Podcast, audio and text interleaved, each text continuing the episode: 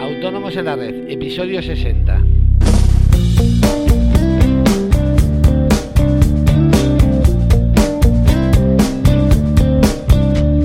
Muy buenos días a todos y bienvenidos hoy viernes 4 de diciembre, víspera de puente para muchos, a Autónomos en la Red, el podcast en el que hablamos de todos aquellos temas que nos interesan a los autónomos, financiación, IVA, IRPF, seguros sociales, etcétera.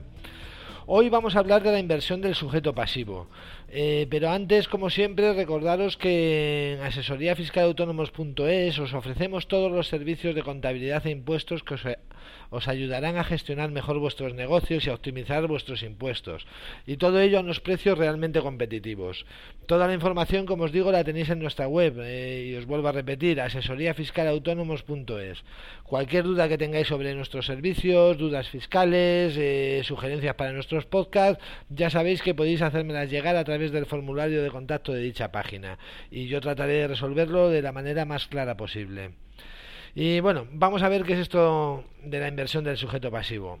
Eh, aunque hace poco en el episodio 53, el IVA de los revendedores de aparatos electrónicos, ya hablamos del tema, me ha parecido interesante tratarlo en un podcast propio, ya que es una figura que cada vez más vamos a encontrarnos en la reglamentación del IVA. Y bueno, ¿en qué consiste la inversión del sujeto pasivo? Eh, bueno, no consiste en que el sujeto pasivo invierta, por ejemplo, en letras del tesoro, claro. El término inversión se usa en su acepción de dar la vuelta.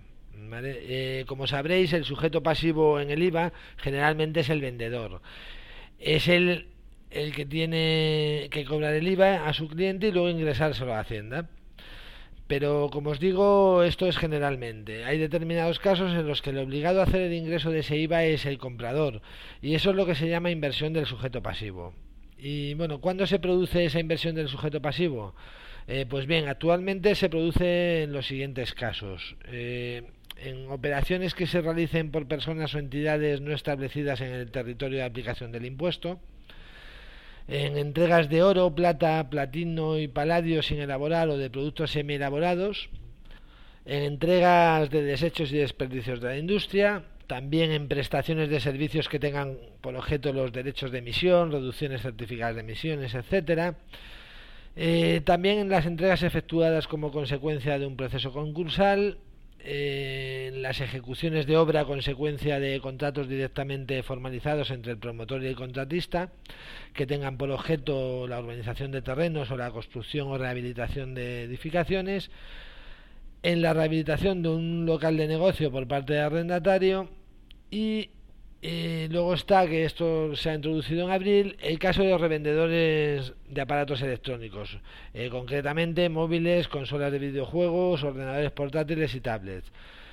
Este último punto, el de los revendedores de aparatos electrónicos, eh, como os digo, ya lo explicamos en el podcast número 53, así que si estáis en ese caso, os recomiendo que lo oigáis.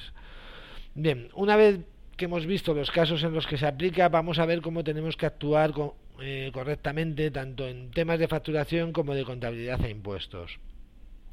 Si somos el vendedor, simplemente haremos la factura sin IVA, haciendo mención a que se aplique la, regla de inversión del sujeto pasivo y numerando las facturas con una serie especial para este tipo. Eh, si normalmente, por ejemplo, utilizamos la serie A para nuestras facturas, eh, pues podríamos usar la serie B, por ejemplo, o, bueno, como lo de la B no suena muy allá, podemos usar la serie J, por decir algo. El caso es que estas facturas se numeren correlativamente en una serie distinta. En el caso de que seamos los compradores, recibiremos una factura sin IVA, evidentemente. Lo que tendremos que hacer es una autofactura en la que nos facturamos a nosotros mismos ese IVA. De manera que por un lado lo pagaremos a Hacienda, ya que somos el emisor de la autofactura, y por otro lado lo deduciremos, ya que también somos los receptores. Parece estúpido, ¿verdad? Eh, pero bueno, en el fondo no lo es, porque podemos tener una actividad que no dé derecho a deducción, bien por no estar sujeta o, ser exenta. Y en este caso tendremos que pagar el, IVA como emisores de la autofactura, eh, mediante el modelo 309, del que ya hablamos también en el podcast número 41. ¿Vale? Pero no podremos deducirlo. Eh, pongamos, por ejemplo, pues una clínica dental o un comercio minorista en recargo de equivalencia, por poner algún, algún ejemplo, ¿no? Aunque hay bastantes casos. Y bueno, esto es todo por hoy. Espero que el podcast de hoy haya servido para que entendáis un poco esta figura, ya que aunque a muchos de nosotros no nos afecta actualmente, eh, la regla de inversión del sujeto pasivo se va a ir aplicando cada vez a más ámbitos, ya lo veréis.